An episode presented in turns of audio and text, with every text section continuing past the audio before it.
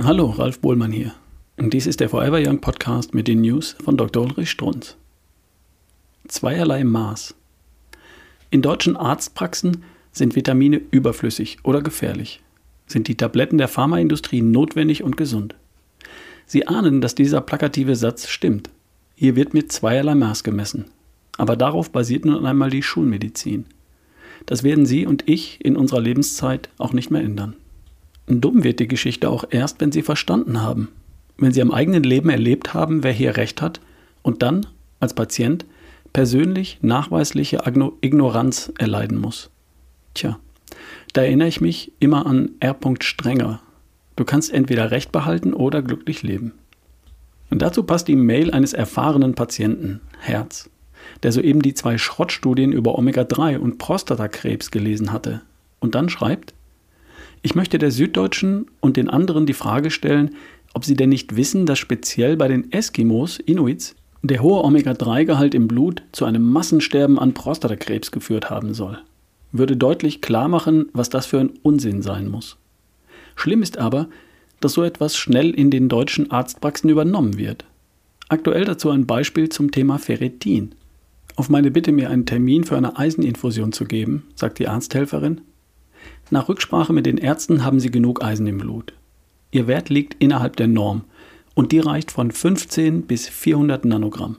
Sie brauchen keine Infusionen. Erinnern Sie sich? 15 ist schwer krank, soeben an Sportlerinnen bewiesen. Weiß die Ärztin halt nicht. Oder zu Dekristol. Haben Sie denn einen Vitamin D-Mangel? Da muss ich die Ärztin fragen. Und noch einer zu Homozystein vom Chefarzt Kardiologie. Lassen Sie das einfach so. Versuchen Sie bloß nicht, das mit Folsäure und Vitamin B12 zu senken. Da gibt es eine Studie aus. Punkt, Punkt, Punkt. Und danach führt das zu Krebserkrankungen. Und dann zitiert er auch noch irgendein Land, aus dem die bekannte Schrottstudie gar nicht stammt.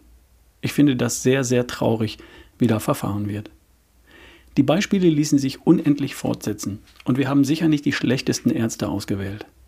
Gehört habe ich noch nie, ausdrücklich noch nie, in einer Arztpraxis auch nur annähernd negative Aussagen zu einem der Standardmedikamente. Zu den Statinen müsste doch gefragt werden, wissen Sie, ob die bei Ihnen helfen? Und kennen Sie die Nebenwirkungen?